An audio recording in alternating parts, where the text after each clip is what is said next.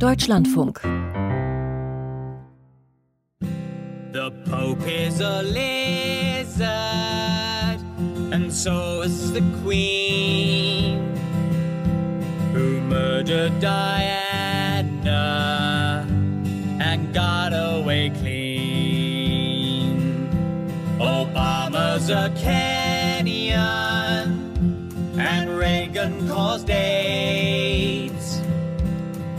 Bush had abortions, or so people say. They knocked Norma Jean off, they killed JFK,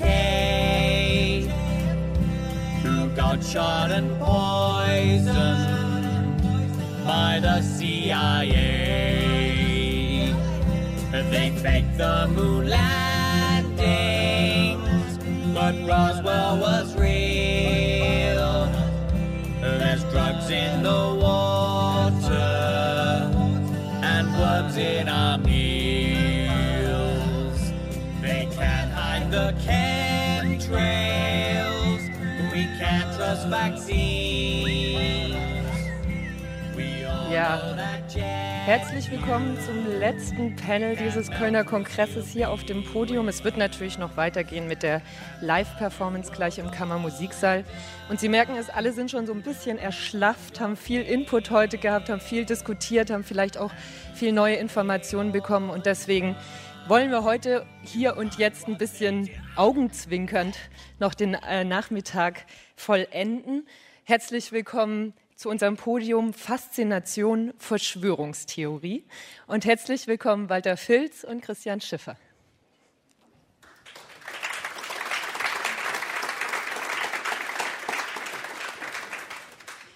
Bevor es losgeht, wollte ich noch darauf hinweisen, wir haben auch einen Twitter-Hashtag, der heißt K-Kongress19.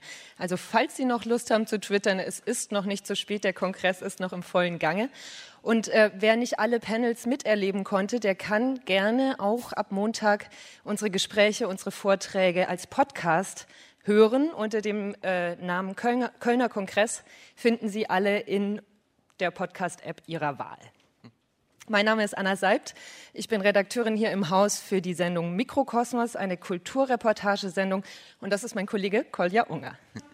Ja, eben ging es ja hier auch schon um Fake News und wie die in sozialen Medien verbreitet werden. Ähm, ein Beispiel sind ja auch diese Deepfake-Videos, also manipulierte Videos. Und wir kriegen immer mehr Handwerkszeug. Handwerkszeug, um sowas zu machen. Handwerkszeug vielleicht auch, um Verschwörungstheorien in die Welt zu setzen. Äh, das, der Kölner Kongress findet ja unter dem Motto Erzählen Soundöffentlichkeit statt.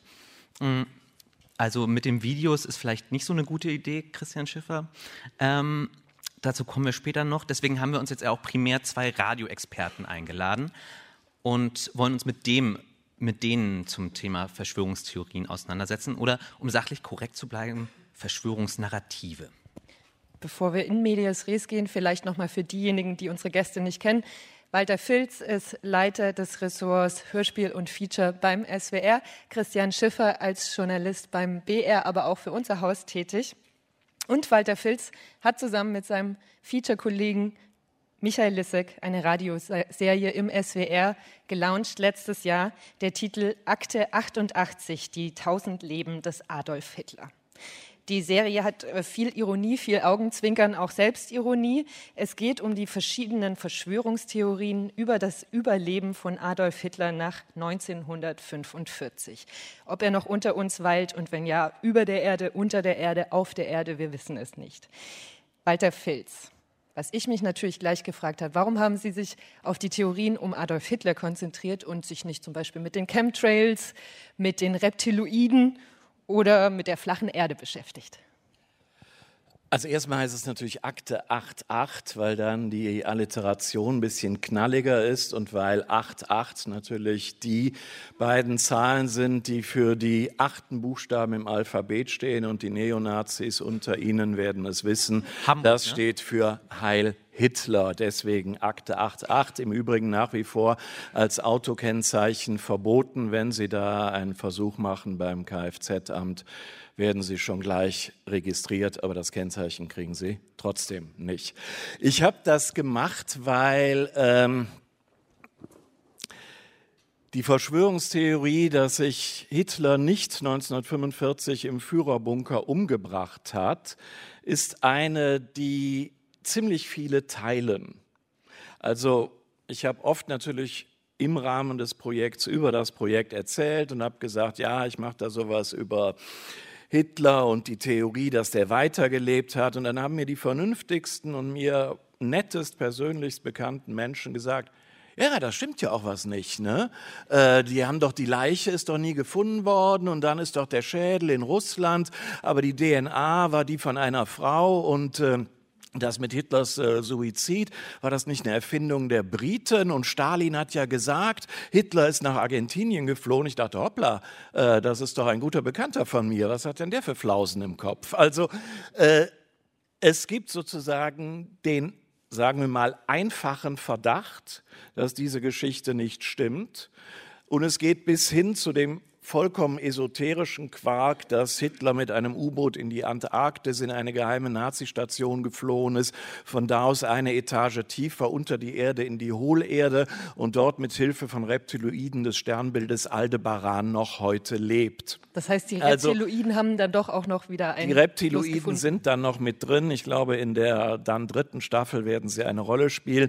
Also für mich war das interessant, weil es eben von einem doch irgendwie herumschwirrenden Verdacht, bei dem man noch gar nicht sagen kann, der, der diesen Verdacht äußert, hat doch eine Schacke, bis hin zu völlig wahnsinnigen Sachen. Also insofern ist es wirklich interessanter als die Chemtrails äh, und drauf gekommen, äh, es ist fast äh, genau so, wie wir es in der Serie schildern. Es gab vor zwei Jahren, 2017, eine Meldung, die durchs Internet huschte. 128-jähriger Argentinier behauptet, Adolf Hitler zu sein. Äh, und was ich an dieser Meldung so interessant fand, ist, äh, also natürlich ging die erstmal komplett durch die unseriösen Medien, blieb da auch im Wesentlichen. Und trotzdem fand ich interessant, dass alle erstmal hingenommen haben, dass es einen 128-Jährigen geben kann. Hm? Also die Frage war immer, ist das Hitler oder ist das nicht Hitler? Äh, statt die Frage zu stellen, ist der Mann 128? Natürlich ist er es nicht, denn das hätte alle Rekorde um äh, mindestens 15 Jahre oder so gebrochen. Also das war der Ansatzpunkt. Und dann sind wir so ein bisschen der Sache hinterhergeforscht und haben dann tatsächlich festgestellt, die Geschichte Hitler hat überlebt, ist irgendwohin geflohen, in den 50ern, 60ern, 70ern, teilweise auch erst in den 80ern gestorben. Die ist virulent, die ist äh, natürlich dank Internet, aber nicht nur, anscheinend virulenter als je zuvor. Also haben wir uns die vorgenommen. Christian Schiffer, Sie haben eine ähnliche Erfahrung gemacht, als Sie sich mit Ihrem für Ihr Feature Schöner Neuer Wahn mit Christian Alt zusammen 2017 für uns und den BR produziert und dann auch das Buch zu dem Thema geschrieben haben. Äh, Sie haben da ja auch in Ihrem Bekanntenkreis abstruse Theorien gefunden. Und mich interessiert jetzt als erstes, welche Sie am faszinierendsten fanden von diesen Theorien. Also von den Verschwörungstheorien insgesamt finde ich die am faszinierendsten, nach der wir dann eben unser Buch auch benannt haben. Angela Merkel ist Hitlers Tochter. Also wieder Hitler. Ähm, eine Verschwörungstheorie, eine Verschwörungstheorie, die tatsächlich, also es ist nicht die allergrößte, aber sie spielt gerade wieder eine ziemlich große Rolle. Es gibt diese verschwörungstheoretische Bewegung QAnon, die propagieren die sehr stark, wobei es da jetzt noch nicht so die Einigkeit gibt, ob jetzt Angela Merkel tatsächlich Hitlers Tochter ist oder nicht vielleicht doch eher Hitlers Nichte. Ähm, aber die fand ich ähm, sehr, sehr faszinierend, weil wir haben natürlich in den Recherchen sowohl zum Feature als auch zum Buch sehr viele, sehr abstruse Verschwörungstheorien kennengelernt. Und in vielen Verschwörungstheorien, da gibt es dann zumindest irgendwie einen, einen wahren Kern oder vielleicht ein zugrunde liegendes Problem. Wir haben Verschwörungstheorien gelesen, nach denen im Flughafen von Denver im Keller die Zentrale der, Welt, äh, der, der, der Weltregierung sein soll. Lauter solche Verschwörungstheorien.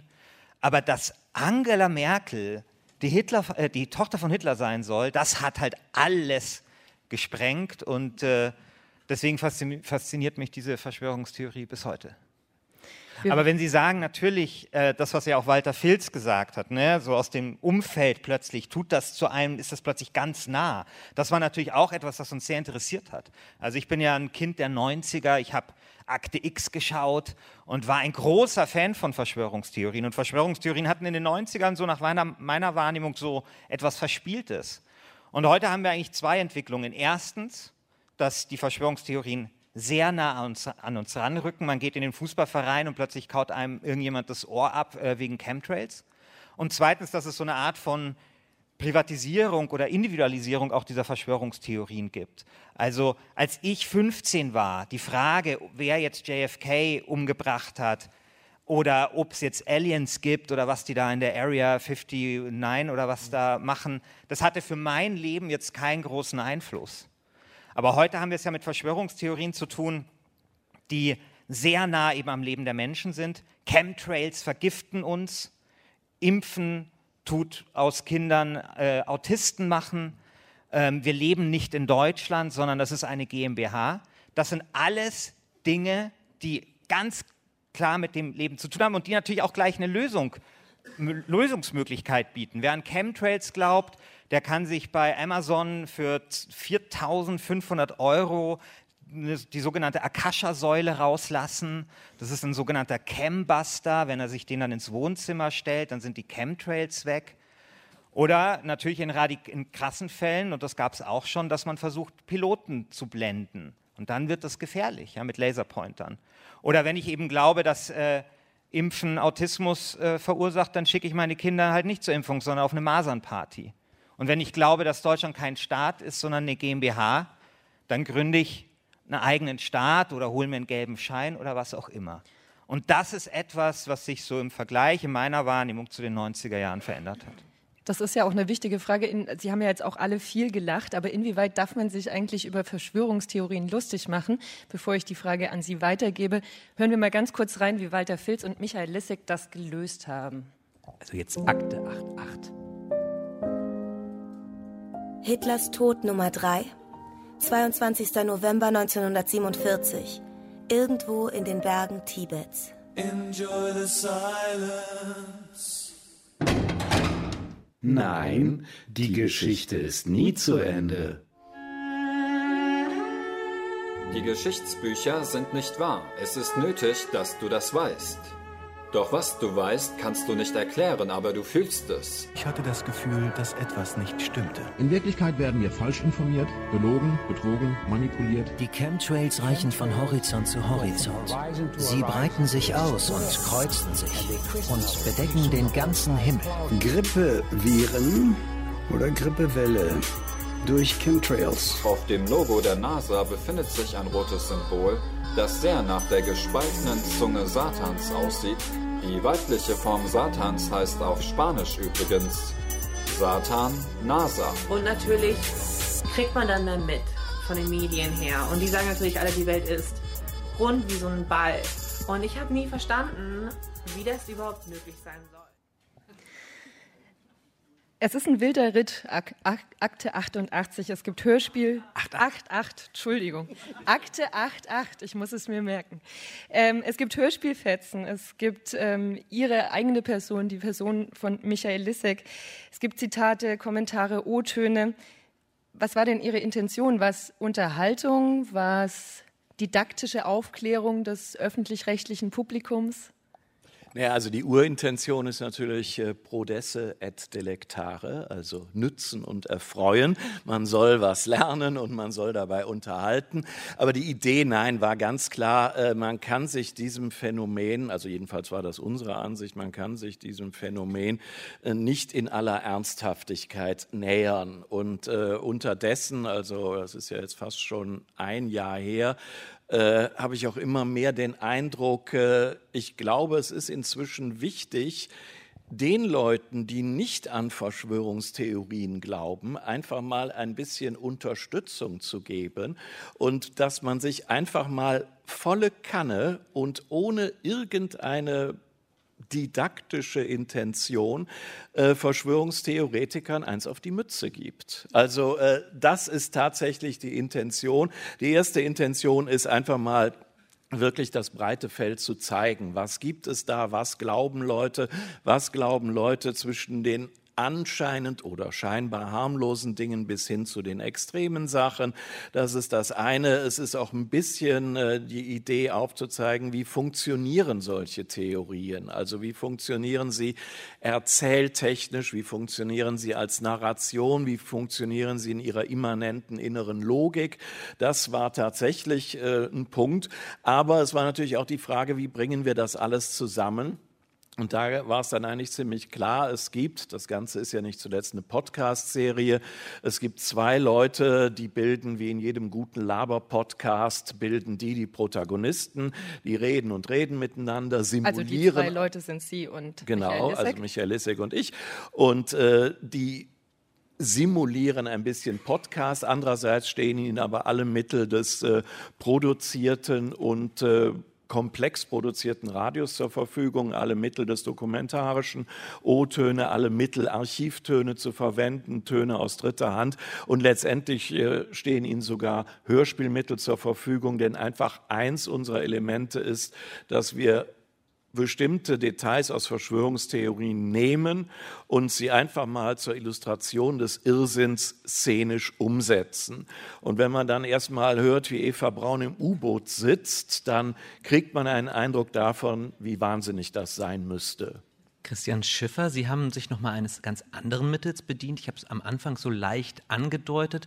Sie haben äh, nicht fiktionalisiert, sondern sie haben tatsächlich so ein Fake gemacht. Sie haben selber ein Video entwickelt, das eine eigene Verschwörungstheorie birgt und das auch in die Welt gesetzt. So eine Art selbst erschaffenes Monster, dessen sie sich dann ja auch später erledigen müssen. Ich habe es nicht mehr gefunden, das Video im Netz. Ähm, was ist mit dem Video passiert? Warum ist es nicht mehr im Netz? Also uns ist sehr schnell aufgefallen, dass die Welt vieles braucht, aber bestimmt nicht noch eine Verschwörungstheorie. Und was wir dann gemacht haben, war, wir haben eine Facebook-Gruppe gekauft für 10 Euro. Das nächste Feature geht dann zur Frage, warum man sich für 10 Euro bei eBay Facebook-Gruppen kaufen kann. Egal. Äh, und in dieser Facebook-Gruppe, die hatte 7000 Mitglieder, da waren wir quasi die Könige und konnten sozusagen das immer genau kontrollieren, was dort passiert. Und wir haben dann dieses Video nur kurz reingehangen, ein paar Minuten. Und nachdem dann irgendwie schon der vierte Kommentar war, wie krass das ist und so, haben wir das dann da wieder rausgenommen, wie so ein, wie so ein Glühstab. So. Ja, wir wollen natürlich auch so ein bisschen trotzdem noch einen Eindruck kriegen, wie krass das Video ist. Deswegen haben wir jetzt einen Feature-Ausschnitt, also einen Ausschnitt aus Ihrem Feature Schöner Neuer Wahn, wo dieses Video auch nochmal drin vorkommt. Vor allem auch hören, um was es überhaupt geht in dieser neuen Verschwörungstheorie. Es ist Anfang 2016 und wir sitzen bei mir zu Hause vor dem Rechner.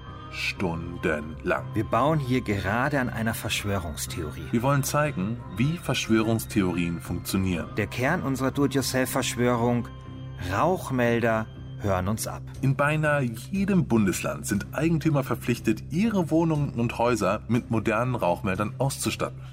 Und wer weiß, was in den Dingern alles drin ist. Warum blinkt ein Lämpchen? Warum haben die so viele Schlitze? Und so weiter. Deswegen habe ich mir einen Lötkolben gekauft und einen Rauchmelder. Mit dem Handy filme ich mich dann selbst, wie ich den Rauchmelder öffne, wie ich den Überwachungschip entdecke. Und gleich. Und wie filigran du das Ding weglötest. Alles, ganz wichtig, ohne Schnitt. Man darf ja nicht in den Verdacht der Manipulation kommen. Edward Snowden hat gerade gesagt, das ist ein Multi-Mikrofon-Array.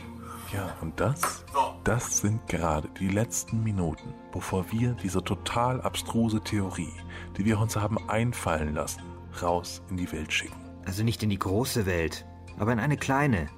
Eine Petrischale für wirre Ideen und Verfolgungswahn. Eine Facebook-Gruppe zum Thema Verschwörungstheorien. Ja, äh, wann ist dieses Experiment aus dem Ruder gelaufen? Naja, also bei diesem Feature haben wir, also vielleicht fange ich mal vor, ein bisschen vorher an. Wir hatten ein Vorbild für dieses Video, weil als wir auf die Idee kamen, dieses Feature zu machen, da ging gerade ein Video viral, wo ein Paar auch in so einem, an, so einem, an so einem Smartphone herumfummelt und dort dann den NFC-Chip rausreißt. Also sie dachten natürlich nicht, dass NFC-Chip ist so bargeldloses Bezahlen und so. Sie dachten halt, das wäre ein Überwachungssensor. Und an der Ästhetik haben wir uns orientiert, weil dieses Video wurde halt 300.000 Mal angeklickt. Also ein NFC-Chip ist kein Überwachungssensor. Nein, nein, ich habe noch nie nein. von einem NFC-Chip Also gehört. Genau, ja, das ist halt so, so, so Nahfeldkommunikation. Ähm, und das war die Zeit von Edward Snowden. Und da ist es natürlich für, für ja, das ist nicht so wichtig. Können wir später Man können wir in der merkt schon, der Mann klären. kennt sich aus. Machen Sie sich, fangen Sie auf keinen Fall an, jetzt Ihr Smartphone aufzuschrauben und irgendwelche Chips rauszureißen. Wir haben sonst noch einen Kühlschrank, wo man die reinlegen kann. Also, ähm, und das war quasi dieses gesellschaftliche Umfeld, wo sowas natürlich dann auch auf fruchtbaren Boden ähm, gefallen ist. Und äh, wir hatten tatsächlich am Anfang so die total naive Idee, hey, das wäre doch super mal zu zeigen, wie sowas funktioniert. Und wir haben uns natürlich Gedanken gemacht, was gehört zu einer Verschwörungstheorie. Eben so ein, so ein wahrer Kern ist schon mal ganz gut. Und so eine Überwachung gibt es ja tatsächlich, also gerade des, des Netzes. Und interessanterweise auch nachdem, also heute gibt es auch diese Rauchmelder-Verschwörungstheorie wirklich. Und es ist aber nicht unsere Schuld. Ja? Das ist unabhängig von uns entstanden, aber es gibt, wenn man sich im Internet umhört, viele Leute, die glauben, dass sie von äh, Rauchmeldern abgehört werden. Und es gibt sogar das äh, Ministerium für in, äh, Sicherheit in der Informationstechnik warnt vor Rauchmelder als Überwachungsinstrument. Die gehen nicht davon aus, dass es eine flächendeckende Überwachung ist. Die meinen damit eher, dass der Ehepartner beispielsweise tatsächlich eine Kamera dort ähm, installieren könnte. Ähm, und ähm, wir hatten erstmal diese naive Idee. Und dann ist eine Sache passiert, nämlich ähm, bei uns in Bayern ähm, ist ein junger Polizist erschossen worden von einem sogenannten Reichsbürger in Georgensgmünd. Ich war dann auch dort, ich hatte auch brieflichen Kontakt mit dem Mörder. Und spätestens da war uns dann klar, hey, wir Deppen können nicht jetzt hier schön, äh, weil wir es jetzt super finden, eine, eine Verschwörungstheorie in, in die Welt setzen. Also wir kamen quasi mit diesem naiven Mindset aus den 90er Jahren, mit unserem ähm, Akte X-Mindset und sind dann sozusagen auf die harte Realität des Jahres 2016 dann getroffen. Die Verbindung habe ich jetzt noch nicht so ganz verstanden zwischen dem Rauchmelder und einem Reichsbürger in Georgensmünd. Nein, weil dann einfach uns klar war, dass eben so diese Verschwörungstheorien eben kein naiver Spaß mehr sind. Ja, das, da war, aller, waren sie natürlich noch nie. Also, ne, das war natürlich auch eine gewisse Dramaturgie, aber ähm, da war das dann allerspätestens klar. Also, wenn hier Leute, die glauben, dass Deutschland eine GmbH ist, anfangen, junge Polizisten umzuballern, dann ist irgendwie klar, ähm, Verschwörungstheorien, man kann sich natürlich darüber lustig machen, aber es ist klar, es ist nichts, womit man spielt. Das perfide an Verschwörungstheorien ist ja auch, dass man oft argumentativ gar nicht so weit kommt. Walter Filz, Sie haben sich in Ihrer letzten Folge der Serie Akte 88 mit einem Verschwörungstheoretiker dann auch getroffen, aber erst in der allerletzten Folge, richtig? Ja gut, also wir haben uns natürlich nicht in der Folge selbst mit ihm getroffen, sondern vorher. Äh, ja, also den haben wir uns natürlich jetzt auch dramaturgisch als Höhepunkt aufbewahrt. Äh, der ist, äh, es gibt in Berlin regelmäßig ein äh, Neuschwabenland-Treffen. Neuschwabenland ist ein Teil der Antarktis, den die Nazis tatsächlich versucht haben zu annektieren, als äh, die Besitzverhältnisse in der Antarktis noch etwas unklarer waren, als sie es heute sind.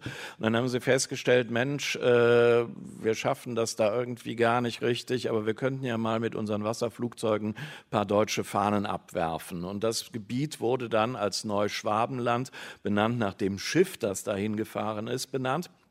Und äh, die Verschwörungstheorie, äh, also die, die Hardliner unter den Wahnsinnigen sagen, okay, da sind nicht nur Fahnen abgeworfen worden, da ist eben diese ganze U-Boot-Station gebaut worden, wo sich äh, die halbe Reichsführung 1945 hin zurückgezogen hat. Und Anhänger dieser Idee treffen sich alle 14 Tage in Berlin im Hinterzimmer einer Kneipe, tauschen neue Informationen aus, was sie erfahren haben, was sie wissen. Und einen von denen haben wir eben in einem sehr, sehr langen Interview gehabt. Und äh, ja, das ist natürlich, äh, irgendwann haben Verschwörungstheorien, das gilt übrigens vor allem für technische Verschwörungstheorien, äh, der Trick ist natürlich unter anderem der, dass sie eine Komplexität haben, äh, gegen die man nicht mit der Komplexität des Realen ankommt. Also simples Beispiel. Ein ausbaldoverter Anhänger der Idee, dass die Erde eine Scheibe ist, wird sie mit Physik bombardieren, da kommen sie nicht gegen an. Die werden mit Dingen argumentieren, die sie im Physikunterricht längst vergessen haben.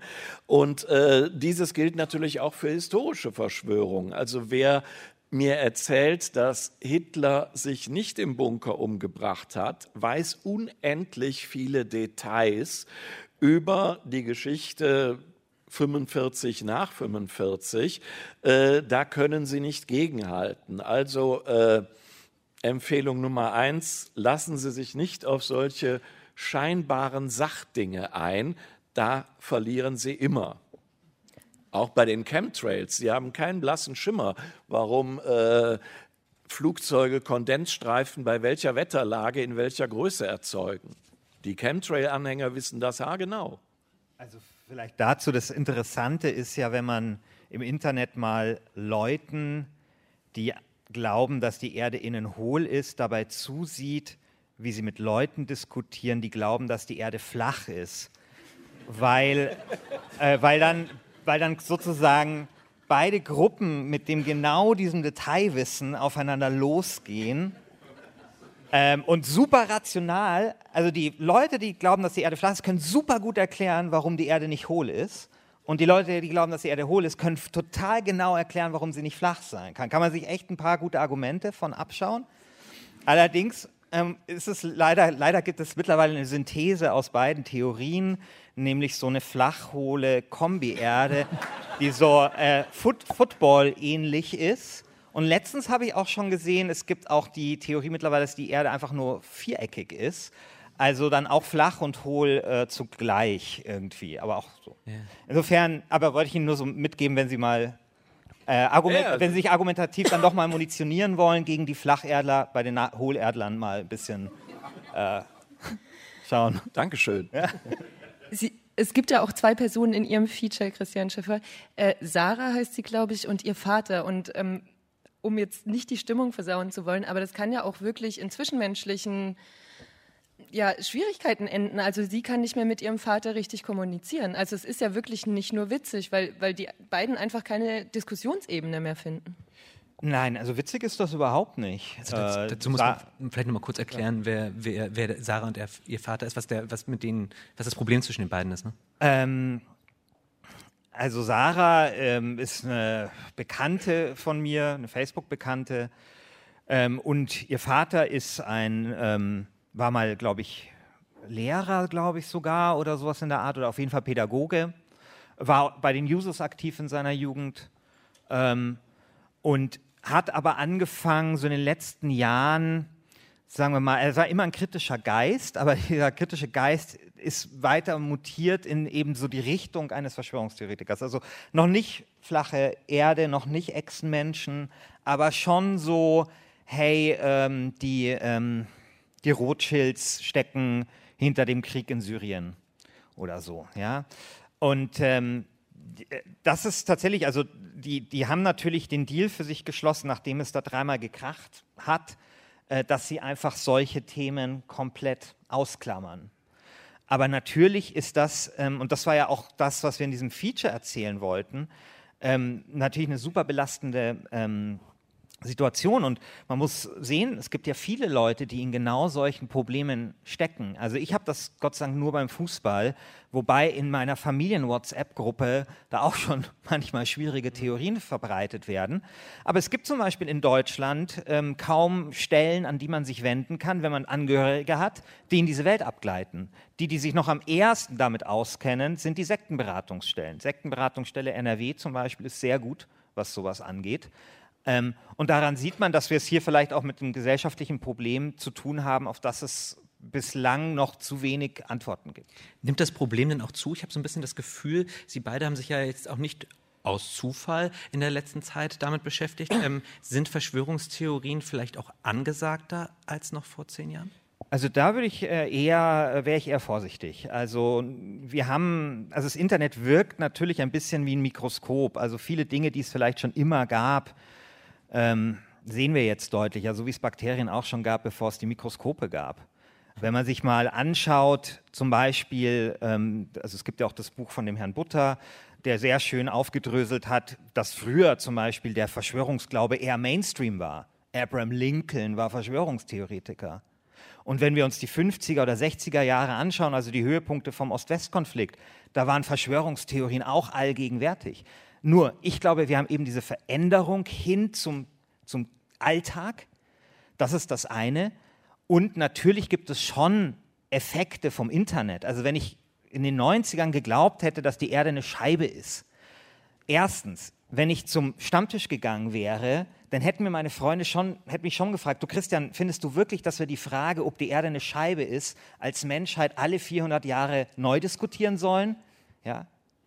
Und ich hätte natürlich auch extreme Probleme gehabt, mich überhaupt zu informieren. Also ich hätte irgendwo in den USA mir irgendein Buch schicken lassen müssen aus den USA, und keine Ahnung, heute kannst du halt der Flat Earth Society auf äh, Facebook beitreten, 120.000 Mitglieder, viel Spaß dabei. Ja? Also insofern, es gibt diese Effekte, aber ich würde nicht sagen, dass jetzt Verschwörungstheorien unbedingt jetzt ein Kennzeichen, Kennzeichen sind der, der 10er Jahre. Naja, also ähm, ich, ich, bin mir nicht ganz sicher. Also ich würde sagen, äh, die Idee des Brexit geht auf eine Verschwörungstheorie zurück, nämlich die, dass die Briten äh, unendliche Mengen an Geld äh, nach Brüssel schicken und sie deswegen ihre Krankenhäuser und ihr ganzes Gesundheitssystem nicht mehr finanzieren können. Also äh, eine buchstäblich plakatierte Verschwörungstheorie. Ich würde sagen, die jetzigen Regierungen in Polen, Tschechien, Ungarn, Italien, äh, sind Resultat von geglaubten Verschwörungstheorien. Und Geschichtsrevisionismus ist eine Verschwörungstheorie. Also insofern äh, sehe ich im Moment in Europa äh, durchaus Wirkungen von, wir können auch das alberne Wort Verschwörungstheorie lassen und sagen von äh, teilweise oder auch ganz irrationalen Blicken auf sowas wie Geschichte, äh, führt zu Resultaten, die wir vor 20 Jahren vielleicht nicht gehabt hätten. Also man darf dabei auch nicht Donald Trump vergessen, der seine politische Karriere auf eine Verschwörungstheorie gegründet hat, nämlich dass Wollte Obama ich jetzt als Trump genau, noch aus der Tasche ziehen. Ja, nur, nur dürfen wir, also es ist natürlich ein bisschen Henne-Ei, aber es gibt kaum eine autoritäre Bewegung, es gibt kaum eine autoritäre Regi also ein autoritäres Regime in der Vergangenheit, das ohne Verschwörungstheorien ausgekommen ist. Ja, jede, jede autoritäre Regierung setzt auf Verschwörungstheorien, historisch und auch, auch aktuell.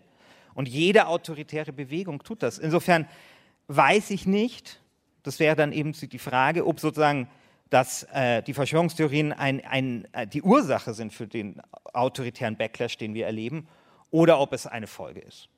Das ist für mich so ein bisschen die Frage. Wir hatten ja jetzt auch eben ein Panel, da ging es um Fake Features, also da ging es darum, Storytelling in den Medien, ähm, also auch welchen Wahrheitsanspruch haben wir. Ähm, liegt vielleicht nicht auch jetzt diese zunehmende Misstrauenswelle auch an ein Misstrauen gegenüber Politik und Medien?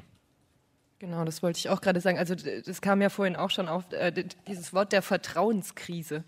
Ne? Also ähm, das ja auch immer wieder, also braucht es Vertrauen in Autoritäten, um Verschwörungstheorien entgegenzukommen?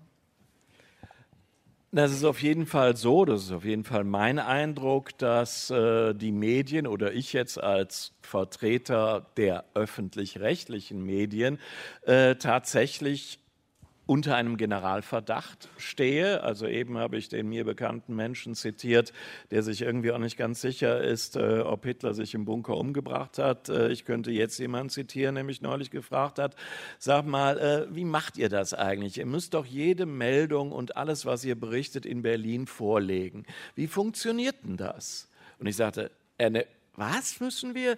Ja, ihr müsst doch immer alles vorlegen. Wie geht das? Wir müssen nichts vorlegen. Ja, ist klar, dass du das sagen musst. So, also äh, auch da bin ich nicht irgendwo in der Unterwelt äh, irgendwelcher gesellschaftlichen Seitenbereiche, sondern äh, komplett in einem Mainstream. Also der Punkt war, äh, dass wir nicht frei berichten, war sozusagen schon Tatsache. Die Frage war jetzt nur noch eine der Logistik. Also die Annahme, ihr müsst doch eine Art gespiegelte Zweitredaktion im Keller haben, die das ganze Ding, was ihr macht, nochmal kontrollieren. Ich war völlig von den Socken und es mischte sich noch jemand ein und sagte, naja, das ist vielleicht nicht immer so, aber die ganze Ukraine-Berichterstattung, das war doch auf jeden Fall alles mit Berlin abgestimmt. So. Ähm, das zur Frage, wie wir da jetzt gerade so dastehen, nämlich in einem permanenten Rechtfertigungsdruck. Und Sie, Christian Schiffer, Sie haben sich dann ja auch mit dem Vater von Sarah getroffen und hatten dann natürlich auch den Versuch, haben Sie doch, oder? Ja. Für das Feature. Ja, äh, hatten da ja auch, ähm, auch Probleme zu argumentieren. Wie lief das ab, das Gespräch? Also konnten Sie sich da durchsetzen? Wie, welche Strategie haben Sie gewählt? Naja, also das Gespräch verlief nicht besonders gut. Wir kamen da so an, wie so die Zeugen der, der, Aufklärung. Wollen Sie mit uns, hallo, wollen Sie mit uns über Verschwörungstheorien sprechen? Zeugen Jehovas und Zeugen genau. der Aufklärung, okay. Ja, wir, wir hatten uns echt krasses Wikipedia-Wissen angelesen und so, super vorbereitet. Äh, Erstaunlicherweise hat es nicht funktioniert. Also irgendwie war es schon so, also die erste Frage war schon, irgendwie, ich hatte, ich hatte, ich hatte zum Beispiel gedacht, der will gar nicht mit uns reden und dann habe ich später noch mal in die Mails geschaut, äh, hatte überhaupt gar kein Problem mit uns zu reden und war aber meine erste Frage, hallo, Sie wollten doch eigentlich gar nicht mit uns reden und er sagt so, nee, wieso? Und dann ist halt die Systempresse einmal bei dem zu Hause und verkackt halt schon bei der ersten Frage, ja, schafft keine einzige Frage ohne zu lügen, so, so ging das schon los. Aber und natürlich, aber das war trotzdem war das ein nettes Gespräch. Ähm, die ähm, man hat, braucht ja auch gar nicht irgendwie, das ist ja auch eine naive Vorstellung, da irgendwo hinzugehen und den von irgendwas zu überzeugen, sondern das sind ja Ideologien, die sehr tief sitzen. Und wenn ich es vorher gesagt habe, es sind vor allem die Sektenberatungsstellen, die sich da auskennen, dann hat, ist das auch kein Zufall. Ähm, aber natürlich, äh, glaube ich, ist es schon hilfreich, dass man zum Beispiel vom Hohen Ross auch runterkommt und mit solchen Leuten spricht. Daran glaube ich schon. Es ist natürlich einfach, sagen wir mal, wir haben natürlich eine neue historische Situation und wenn man den Bogen ganz weit zurückspannt auf die Zeit der Drucker, als die Druckerpressen erfunden worden sind, das Osmanische Reich hat auch gesagt, da werden nur Lügen mit verbreitet, haben das verboten. Und zwei Jahre nach dem Verbot sah es so aus, als hätten sie recht, weil da ist der Hexenhammer erschienen. Also die, die, die erste große verschwörungstheoretische Schrift. Aber auf, on a long run hat man natürlich Möglichkeiten gefunden, damit umzugehen ja, mit dieser neuen Technologie. Und die müssen wir natürlich auch finden. Und das ist eben der Prozess, in dem wir hier gerade stecken. Es gab ja sicherlich auch Reaktionen der Hörerschaft. Wie haben, was haben die Ihnen so geschrieben? Äh, mit was haben die Ihnen so Sie so konfronti konfrontiert nach der Serie, nach dem Feature? Ähm, also was natürlich immer kommt, ist, dass der Begriff Verschwörungstheorie eingesetzt wird als Kampfbegriff. Und das ist natürlich wie so oft auch nicht völlig falsch. Also ähm, ich bin mir sicher, wenn wir die Fragen eröffnen, also meistens so, wenn ich darüber spreche, eine Frage ist immer dabei, die mich fragt, warum man denn hier von Theorie überhaupt spricht, zum Beispiel, ja, und wo denn die Verschwörungstheorie anfängt und das kritische Denken aufhört. Naja, naja, oder andersrum gefragt, ähm, warum, ich meine, es ist ja ein relativ einfaches Mittel, um alles, was jemand sich so überlegt hat, vielleicht auch als kreativer Ansatz, um etwas zu hinterfragen, ja. kritisch zu disqualifizieren, ist einfach Verschwörungstheorie zu nennen. Genau, natürlich. Also deswegen, also ähm, es ist natürlich insofern keine Theorie, weil eine Theorie muss ja falsifizierbar sein. Es muss ein Angebot geben, hm. vielleicht sogar zur Falsifizierung. Deswegen redet man von Verschwörungsmythen, aber natürlich kommen wir aus dem Problem nicht so leicht raus. Aber ich habe ja eigentlich nur eine Minimalforderung. Ich bin halt gegen diesen Welpenschutz für Verschwörungstheorien. Verschwörungstheoretiker verbinden ja zwei Dinge. Auf der einen Seite eine unglaubliche Skepsis gegenüber allem, und auf der anderen Seite einen fast naiven Kinderglauben, wenn es um die eigenen Theorien geht. Und wenn wir dann schon ähm, sozusagen alles in Frage stellen, dann doch bitte die Verschwörungstheorien auch. Wenn wir schon fragen, cui bono, ja, wem nützt es? Ja, dann muss man diese Frage vielleicht auch mal den Leuten stellen, die mit Verschwörungstheorien sehr, sehr viel Geld verdienen. Wer wäre das? Also ich naja, der Kopfverlag zum Beispiel. Das wäre eine echte hm. journalistische Herausforderung, mal herauszufinden, wie viel der Kopfverlag wirklich verdient. Oder Herr Wischnewski und so weiter. Ähm, Also, wer, wer, ist Herr Wischnewski für die, Herr Wischnewski macht noch nicht jedes, so tief in der Materie jedes Jahr das Jahresbuch äh, Verschwörungstheorie, also so halt nennt das nicht, irgendwie alternative Fakten oder whatever. Ist immer in den Spiegel-Bestsellerlisten auch mit dabei. Ähm, das ist ja, ne, also, also wenn man schon also cui bono ist immer so eine, so eine Antwort, die dann immer kommt, wem nützt es? Ja, wenn man irgendwas macht, so, ja, Herr, Herr, Herr Filz, wem, wem nützt denn das jetzt hier, dass Sie zum Beispiel die Ukraine-Berichterstattung beeinflusst haben? Ja, wem nützt denn jetzt dieser Bericht? Ja, das ist ja sozusagen immer die Frage, die gestellt wird. Die ist natürlich auch philosophisch falsch, weil das eine hat mit dem anderen ja nichts zu tun, kausal. Aber wenn wir das schon tun, dann muss die Frage jedem gestellt werden. Und wenn wir schon sagen, wir wollen alles kritisch begleiten, dann können wir nicht vor Verschwörungstheorien Halt machen. Und das ist so das einzige Angebot, was ich denen machen kann, ja, dass wenn man, wenn man das schon, wenn wir schon nach euren Spielregeln spielen, dann aber richtig. Angesichts der fortgeschrittenen Zeit und da Sie ja wahrscheinlich auch ganz viele Fragen haben, noch eine ähm, Frage in die Zukunft blickend. Walter Filz, es wird eine zweite Staffel der Akte 88 geben. Ich weiß nicht, ob sie auch so heißen wird. Sie waren in Argentinien. Sie haben sich wirklich reingehängt. Sie haben nach dem 128-Jährigen gesucht, oder? Nee, wir haben natürlich, also wir waren tatsächlich da. Es wird eine zweite Staffel geben. Äh, wir waren wir sind auch gerade schon dran und äh, fast fängt nächste Woche schon die Produktion an. Und äh, wir waren tatsächlich in Argentinien äh, einfach um, äh, naja, also erstens äh, die Hauptspur äh, des vermeintlich angeblich und in Wirklichkeit nicht geflohenen Hitlers führt natürlich nach Argentinien, aber wir sind nicht der Spur natürlich nachgegangen, sondern in Argentinien sind erstens nochmal äh, die größeren Verschwörungstheoretiker, die, die auch klar damit Geld verdienen. In Argentinien ist sozusagen die äh, narrative Verfasstheit eine andere. Das heißt, äh, während für uns aufgrund unserer Geschichte es natürlich ganz, ganz wichtig ist, zwischen wahr und falsch zu unterscheiden, äh, ist man in Argentinien dort in den Übergangsbereichen zwischen Wirklichkeit und Nichtwirklichkeit sehr viel äh, unverkrampfter wenn man so will. Äh, also in Argentinien erzählt sich Geschichte anders. Naja, ein Beispiel ist, äh, wir dachten zuerst, wir müssten, wenn wir da hinfahren, allen Menschen irgendwie so um die Ecke klar machen, was wir vorhaben. Das haben wir einmal versucht, sind auf Unverständnis gestoßen. Dann haben wir gesagt, hey, äh, wir suchen hier noch nach Spuren Hitlers. Ah, da kann ich Ihnen was erzählen. Also die Interview- und Gesprächspartner sind uns nur so zugeflogen. Also äh, wir hätten noch länger bleiben können, weil immer, wenn wir einen Tag wo waren, meldeten sich Leute, die wir gar nicht kannten. Witwen deutscher Botschafter, äh, Menschen, die noch das Hausmädchen von Hitler kannten, äh, Leute, die uns Begegnungen mit anderen Menschen vermitteln wollten. Und ein kurzes Beispiel, also was, wo ich meine, die Dinge äh, vertauschen sich. Äh, es gibt, äh, also Hitlers angeblich allerletzter Wohnsitz ist an einem See am Rande der Anden an der Grenze Chiles äh, in der Nähe eines Ortes namens Bariloche. Kann man viel darüber erzählen, ich erzähle nur eins. Äh, in der Nähe dieses Ortes gibt es ein kleines Regionalmuseum und die Museumsleiterin wurde gerade pensioniert.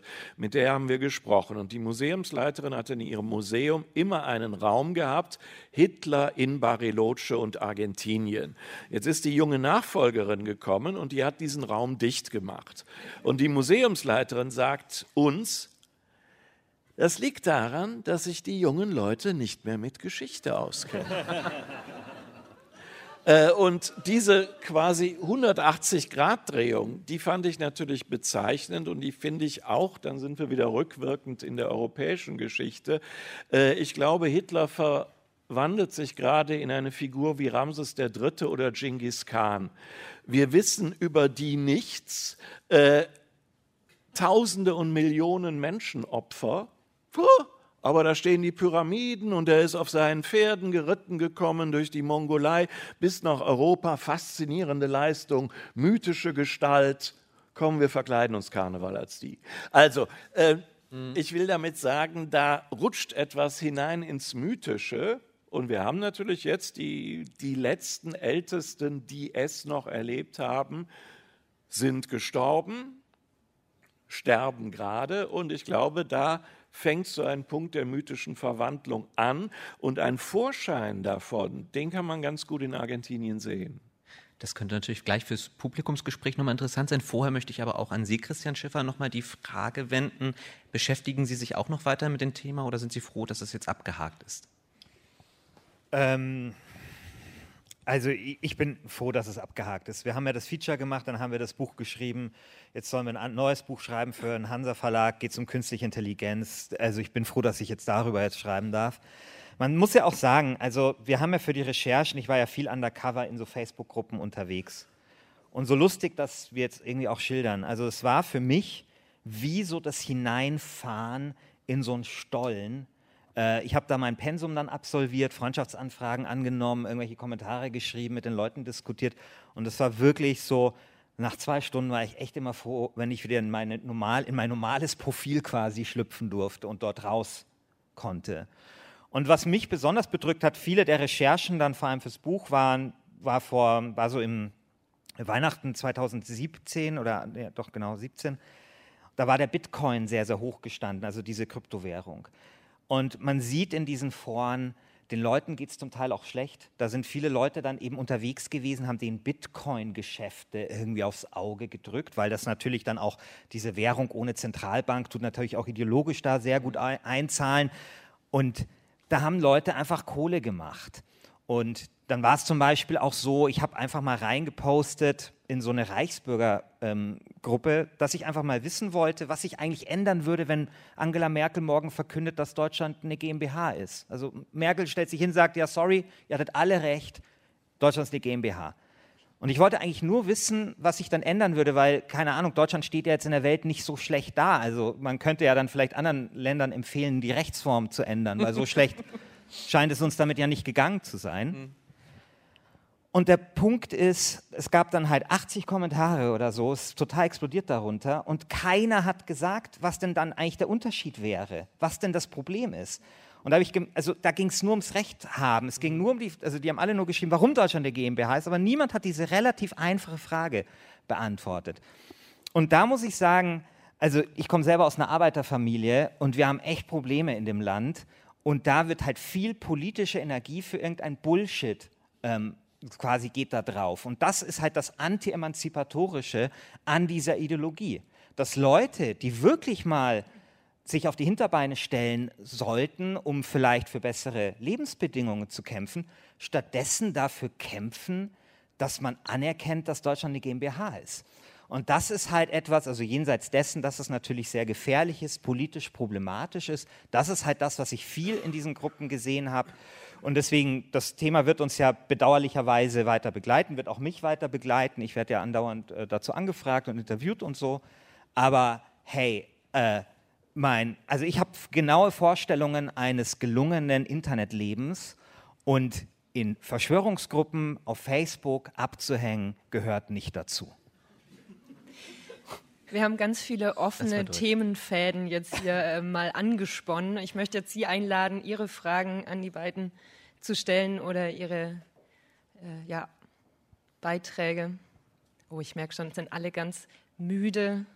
Keiner will mehr diskutieren, keiner will mehr reden. Gibt es keine Fragen? Doch. Herr Filz, ich kenne Ihre Reihe nicht, aber äh, was Herr Schiffer angedeutet hat, der hat immer noch so diese politische Komponente. Wir lachen alle darüber, aber es gibt ja sehr viele Menschen, die tatsächlich daran glauben. Die Konsequenzen äh, sind teilweise tödlich. Ähm, haben Sie mal darüber überlegt, dass man, dass die Überzeichnung, egal wie man es auch ironisiert, wie witzig man es gestaltet, dass es viele Menschen geben kann, die das immer noch nicht durchdringen? Muss man das kenntlich machen? Ähm, muss man das, äh, gehört das eher in die journalistischen Ressorts oder geht das nur um Hörspiel? Wie war da die Debatte innerhalb des Ressorts? Weil die Debatte gibt es auch spätestens seit Trump, dass die Eliten, Medien, Journalisten relativ wenig zu tun haben mit den, mit den weiten Teilen der Bevölkerung, über die wir glaubwürdig zu berichten glauben. Ja, also wie war da der innere, die innere Debatte bei Ihnen? Äh, da ich ja Ressortleiter bin, muss ich da gar nicht viel debattieren, außer mit mir und meinem eigenen Gewissen. Äh, nee, aber dass äh, man es in dieser Form machen kann und machen sollte, stand eigentlich tatsächlich nicht zur Debatte. Ich weiß jetzt aber nicht, ob ich äh, die, die Richtung Ihrer Frage richtig verstanden habe. Naja, aber die Frage ist ja schon, ist es nicht schon wieder irgendwie eine Stufe zu hoch? Also wenn ihr sie sich irgendwie über Verschwörungstheorien lustig machen, über Verschwörungstheoretiker lustig machen. Kommt das wirklich bei allen so an oder äh, sind dahinter einfach noch mehr Fragezeichen als äh, geklärte Fragen, wenn man sich äh, die Akte 8.8 angehört hat? Es ist nicht bei allen so angekommen. Also es gab natürlich äh, erstmal, das fasst nochmal die Frage nach der Resonanz, äh, es gab einige, die gesagt haben, äh, das, ist, äh, das geht gar nicht so viel Zeit, Hitler zu widmen. Also äh, kann man nicht, ist zu viel des Guten und zu viel der Ehre. Äh, es gab auch einige, die gesagt haben, das ist alles viel zu ernsthaft, um Scherze darüber zu machen klärt lieber mal die Verschwörungstheoretiker über die Wirklichkeit auf. Das halte ich für, äh, das, das ist ein gutes Ansinnen, aber wirklich unmöglich. Also der komplette didaktische Apparat, auch über den hinaus, den man als Rundfunkanstalt zur Verfügung hat, reicht dafür nicht. Und äh, Ansonsten aber ist es, glaube ich, durchaus verstanden worden. Also mal abgesehen davon, dass wir noch so einen kleinen Shitstorm von Verschwörungstheoretikern selber hatten, äh, der kurzzeitig viral ging, aber die Leute hatten alle die Sendung eindeutig nicht gehört. Also ich habe hab ganz viele Mails bekommen. Äh, ich höre sowieso keinen öffentlich-rechtlichen Rundfunk, weil ihr nur Scheiße macht und das ist sicher auch wieder Scheiße. So, also äh, war eine Standardresonanz. Ja, aber ich denke schon, also äh, ich, ich, hätte wirklich keinen anderen Weg gewusst. Sonst hätten wir, äh, und man muss ja immer bedenken, wir sind in einem medialen Zusammenhang. Das heißt, äh, auch der SWR macht ja Sendungen, in denen klar bestimmte Dinge auf eine ganz gerade ausgedachte, vermittelnde und durchaus in allem positiven Sinne didaktische Art und Weise vermittelt werden. Also ich bin ja jetzt nicht die einzige Instanz, die sich jetzt um diese Fragen und diese Probleme kümmert. Und ich sehe das in so einem Zusammenhang. Aber die Frage nach der Plattform finde ich schon interessant. Also mich hat das auch an diesen mit rechten Reden-Diskurs erinnert. Ja? Also wie viel Plattform darf man denn auch überhaupt solchen Gedanken geben? Vielleicht auch nochmal an Christian Schiffer. Sie haben ein ganzes Buch drüber geschrieben. Puh, also wie viel? Mai. Ähm also ich, das finde ich schwierig, schwierig zu beantworten tatsächlich. Auf der einen Seite finde ich, äh, wer, ich meine, wir waren ja bei, bei David Icke, das ist der Mensch, der die Echsenverschwörungstheorie erfunden hat. Ähm also man muss sich vorstellen, man geht dorthin, man zahlt 40 Euro, man denkt, okay, cool, ein bisschen abhängen, so am esoterischen Bücherstand, sich ein bisschen den anhören. Ähm, und so nach zwei Stunden, und auf der Karte steht halt von 10 bis 22 Uhr, und so nach zwei Stunden checkt man dann plötzlich, fuck, der wird ja jetzt wirklich diese 10 Stunden reden. Und danach äh, geht man da weg und ist fast davor, ernsthaft in Erwägung zu ziehen, ob Angela Merkel nicht vielleicht doch ein Echsenmensch ist. Also, was ich damit sagen will, natürlich sind das ja Leute, die ähm, das, was sie machen, auch gut machen, weil sie damit Geld verdienen müssen. Um, aber es ist jetzt trotzdem nicht so, dass wenn man jemanden irgendwie eine, eine, Theorie präsentiert, dass der sofort die glaubt. Allerdings haben wir zum Beispiel, wenn man jetzt äh, zum Beispiel von Facebook ausgeht, also man weiß zum Beispiel, dass die Leute, die dafür zuständig sind, diese ganzen Hasssachen dort rauszunehmen, bei denen viele Verschwörungstheorien dabei sind, anfangen, die auch zu glauben. Gab es jetzt eine Studie so vor zwei Wochen. Insofern muss man da, finde ich, schon so ein bisschen aufpassen. Vielleicht ist aber auch so diese ganze, vielleicht muss man auch die ganze Diskussion anders führen. Also oft führen wir die ja eben genau so, darf man diese Verschwörungstheorien überhaupt ähm, erwähnen oder stecken die dann Leute an? Ähm, wie, kriegen wir, wie, wie kriegen wir diesen Glauben aus den Leuten raus? Nehmen wir zum Beispiel mal sowas wie die Reichsbürger. Dass die Reichsbürger so stark sind auf dem flachen Land, hängt auch damit zusammen, dass der Staat sich vom flachen Land immer mehr zurückgezogen hat. Dass man dort eben sehr oft nicht mehr, wenn man ein Problem mit dem Staat hat, halt irgendwo hingehen kann und mit der Frau, mit dieser Frau im Amt mal sprechen kann, sondern dass man halt ein Schreiben bekommt, maschinell erstellt. Ja? Und vielleicht müssen wir dann über solche Dinge mehr reden. Vielleicht müssen wir auch über Fragen der Wissenschaftskommunikation mehr sprechen. Viele Verschwörungstheorien sind eben deswegen so stark, weil sie die geilere Geschichte erzählen. Ja? Kann das wirklich sein, dass die, die meist fotografierteste Frau der Welt umkommt, weil ihr Chauffeur zwei Drinks zu viel hatte an der Hotelbar. Nee, da Lady muss ja mehr dahinter stecken.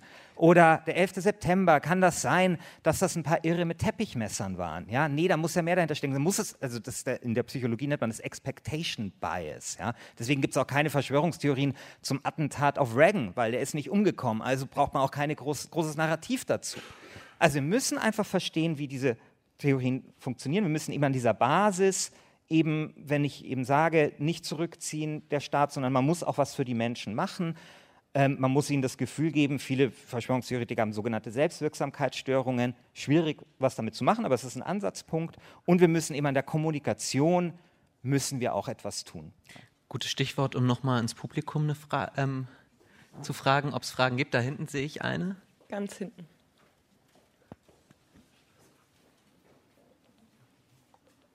Also ich kenne die Reihe jetzt auch nicht, aber ich habe mich gefragt, Sie haben sich jetzt mit vielen verschiedenen Leuten auseinandergesetzt. Die einen glauben an Verschwörungstheorien, die anderen nicht. Dann ist jetzt gerade angedeutet worden, dass es auch Studien gibt oder eine Studie, wenn man sich viel damit beschäftigt, dann glaubt man eher daran. Aber was ist dieser Punkt, wo Sie sagen würden, das sind Menschen, die einfach besonders anfällig dafür sind? Ich meine, nicht jeder, der auf dem Land wohnt, glaubt an Verschwörungstheorien. Also ähm, das ist tatsächlich nicht schlecht untersucht, die Frage, die Sie stellen. Und man kann sagen, also man kann die Studien so zusammenfassen, eigentlich kann jeder zum Verschwörungstheoretiker werden. Es gibt ähm, kleinere, jetzt weiß ich aber leider aus dem Stegreif nicht, in welche Richtung, es gibt kleinere Zusammenhänge zwischen in, in den Alterskohorten, das Jüngere oder Ältere, das weiß ich jetzt eben nicht, steht im Buch, eher daran glauben oder nicht daran glauben, aber das ist vernachlässigbar. Genauso beim Einkommen. Es gibt kleinere Zusammenhänge, aber insgesamt vernachlässigbar. Ähm, deswegen, es kann jeder zum Verschwörungstheoretiker werden. Und deswegen ist es auch falsch äh, zu sagen, irgendwie, die sind alle doof oder sowas. Ja? Die Frage ist sozusagen nur, ähm, wie, wie bringt man die Personen oder die Menschen in die Lage, eben sich seines eigenen Verstandes so zu bedienen, dass es nicht zur Verschwörungstheorie führt. Ja? Und da kann man natürlich viel machen, individuell. Also auch Angehörige können was machen. Man kann in so frühen Stadien sich auch mit Menschen mal zusammen vor einen Rechner setzen und, das, und seine Quellen austauschen und recherchieren. Das mag bei manchen helfen. Aber wir können natürlich auch gesellschaftlich eine Menge dran machen. Aber wir werden, und das muss man auch sagen, wir werden die Verschwörungstheorie natürlich auch nie wegbekommen. Mein Ziel ist ja eigentlich nur, dass ich wieder das so haben will wie damals in den 90ern. Ja? Dass die schön kuschelig dass sind. Man schön, dass man schön am Tresen ja, über, darüber diskutieren kann auf einer spielerischen Art und Weise aber dass deswegen nicht irgendwelche Kinder nicht geimpft werden oder was weiß ich, dass wir das Wissen vorläufig ist, dass wir natürlich immer den Willen haben, hinter die Dinge zu schauen, ist ja was ganz Normales. Und auch Verschwörungsideologien sind etwas Normales. Aber wir müssen sozusagen dahin kommen, denen diese gefährlichen Spitzen, die es eben zurzeit eben gibt, dieses Privatisierte, dieses Individuelle, dieses Ding, dass man eben nicht nur an eine Theorie glaubt, sondern diese Theorie anderen wiederum schadet, das müssen wir probieren zu bekämpfen. Wobei, äh, übrigens war das in den 70ern nicht anders. Ne? Also äh, ich, ich kenne äh, Erich von Däniken lesen, äh, die ganzen ja. Legenden ums Bermuda-Dreieck, ja. die Pyramiden sind irgendwelche Tower für ja. Äh, Raumschiffe, also, außerirdische, alle enthalten, aber es hatte dasselbe Spielerische. Ja, ja, das meine ich ja. Also ich, vielleicht idealisiere ich die 90er Jahre. Aber Erich von Deneken war, in er war bei RTL, der hatte seinen Freizeitpark. Es gab einen Erich, also Erich von Deneken war dieser Ufologe und äh, Da ist man übrigens sehr enttäuscht, weil er hat ja immer so gesagt, hey, äh, da gibt es äh, da bei diesen Pyramiden, diese eine, da gibt es so Symbole und das eine sieht aus wie ein Raumfahrer. Und als ich dann dort mal war in Südamerika, da gibt es halt tausend Symbole und einer sieht halt zufällig einmal aus wie ein Raumfahrer, hat mir damals in der RTL-Doku niemand gesagt. Ja? Aber das meine ich ja damit. Ja, dieses Spielerische, das waren eben Theorien, die hatten nichts mit uns zu tun. Mit meinem Leben hat das nichts, nichts zu tun, ob die Pyramiden von Außerirdischen gebaut worden sind. Aber die Frage, ob ich vergiftet werde mit Chemtrails, das hat etwas mit meinem Leben zu tun. Und dann wird es gefährlich. Und da lieber mehr Erich Deneken wagen, ja, ja, ja lieber sowas, ja. anstatt äh, halt das, was wir jetzt zum Teil haben. Gibt es Und wie Fragen? gesagt, also ich, ich, glaube ja vielleicht noch auf die, auf die eine Frage. Ich denke schon, äh, es gibt ein großes, großes Feld des Übergangs. Und ich glaube, jeder von uns hat an einer bestimmten Stelle eine Skepsis, dass der berühmte Satz oder die Formulierung ist, da wird doch dran gedreht. Ich selber. Das sagt jeder, das haben wir. Deswegen sage ich auch uns, also dieser, dieser große, alle umfassende Plural. Äh, man muss das nur mal so runterdeklinieren. Also allerspätestens bei dem Punkt, was ist denn in den Lebensmitteln und warum ist das da drin, sind wir, haben wir schon 98 Prozent. Also ich bin ja aus Bayern und eine Verschwörungstheorie, die ich, also sagen wir mal so, ich hätte es gerne geklärt, König Ludwig II. Also, ähm, ähm, die, ich dachte ja mit meinem Feature, da kommt es vor, mit meinem Buch, da schreibe ich, schreibe ich auch darüber, war ich auch mit das Ziel, so viel Druck auf die Wittelsbacher auszuüben, dass die endlich mal zulassen, dass man die, das Grab öffnet. Weil die Wittelsbacher stellen sich auf den Standpunkt, dass sie sagen, man darf das Grab nicht öffnen, weil äh, das tut die Totenruhe stören. Mit modernen Mitteln kann man allerdings das Grab durchleuchten und muss es nicht öffnen. Und dann könnte man mal nachschauen, ob nicht vielleicht doch die Ultramontanen oder der preußische Geheimdienst dahinter stecken. Ähm, jetzt möchte ich aber sagen, nicht, dass Sie mich für einen Verschwörungstheoretiker hätten, weil der Unterschied zum Verschwörungstheoretiker ist, dass das ist wirklich eine Theorie. Ich mache nämlich ein Angebot zur Falsifizierung. Ich sage nämlich, wenn die Wittelsbacher das zulassen, man das Grab durchleuchtet und man dann feststellt, dass, es, äh, dass König Ludwig II. sich im, by the way, sehr flachen Wasser des Starnberger Sees zusammen mit seinem, äh, zusammen mit seinem Arzt ums Leben gekommen ist, dann bin ich äh, natürlich sehr bereit, das auch anzuerkennen. Ich finde, so eine Definition einer Verschwörungstheorie oder Nicht-Theorie ist ein schönes Ende. Brennt Ihnen noch eine Frage unter den Nägeln? Nein, keiner mehr. Dann vielen Dank an Christian Schiffer, an Walter Filz.